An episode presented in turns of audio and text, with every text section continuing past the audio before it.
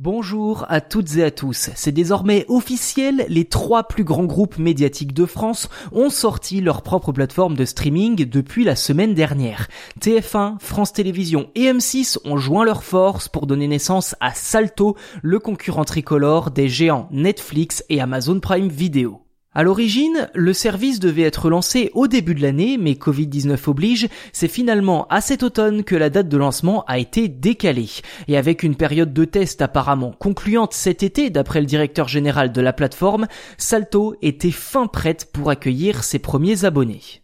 Si l'on ne saura sans doute qu'en 2021 si le pari d'un Netflix à la française est plutôt réussi ou non, la stratégie des dirigeants de Salto donne déjà une première indication à ce sujet.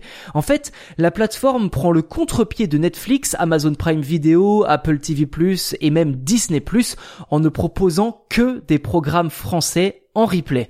Quelques épisodes inédits devraient tout de même trouver leur chemin jusqu'au catalogue, mais déjà un gros point négatif pour Salto, il n'y aura pas de création originale pour l'instant. Et c'est bien dommage car malgré près de 15 000 heures de contenu déjà disponible, payer un abonnement entre 5 et 10 euros vaut-il vraiment le coup pour regarder uniquement des programmes déjà diffusés à la télévision et parfois même rediffusés de temps à autre? Outre la nostalgie de certaines émissions, la promesse, tout du moins au lancement, est peu alléchante pour les spectateurs, il faut bien le reconnaître.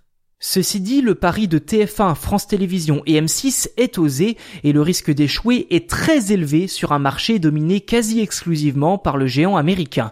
Le timing de lancement pose également question car durant le confinement, plus de 6 millions et demi de personnes consommaient de la vidéo à la demande. Aujourd'hui, ce chiffre a chuté de près de 2 millions de personnes avec la reprise du travail et de l'école. A contrario, Disney Plus a été lancé en plein confinement et a de suite trouvé son public.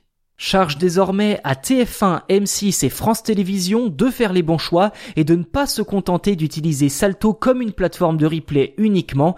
Les codes du streaming sont tout de même un peu différents de ceux de la télévision actuellement.